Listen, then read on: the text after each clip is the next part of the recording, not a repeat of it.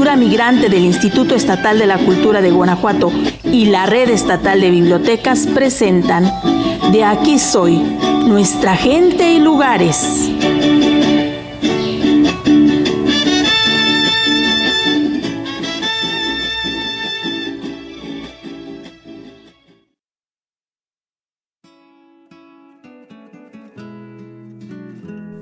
El que no conozca la región no puede sospechar ni remotamente que en medio de esos cerros secos y severos que se encuentran al norte de Pénjamo hallará una preciosa y rica cañada que lleva por nombre Magallanes.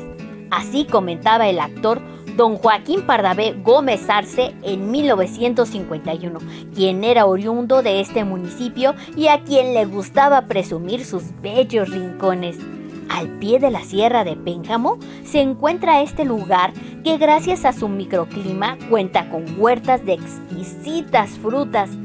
Los acostumbrados paseos en verano hacen sentir una fresca brisa en mi rostro mientras camino hacia el arroyo y escucho el melodioso canto de sus aguas.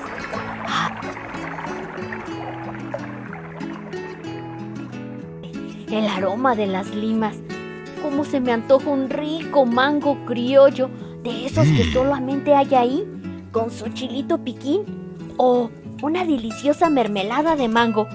El sabor entre acidito y dulce de los nísperos, las ricas guayabas, naranjas, tunas, granadas, aguacates y hasta café no se quedan atrás.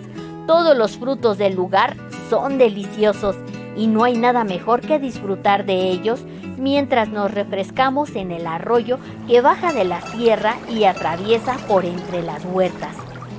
En este bello lugar no puede faltar la sesión fotográfica, ya sea entre las huertas, el arroyo, los paisajes agaveros, en las lindas calles empedradas, como fondo alguna de las hermosas casas de piedra con marcos de cantera.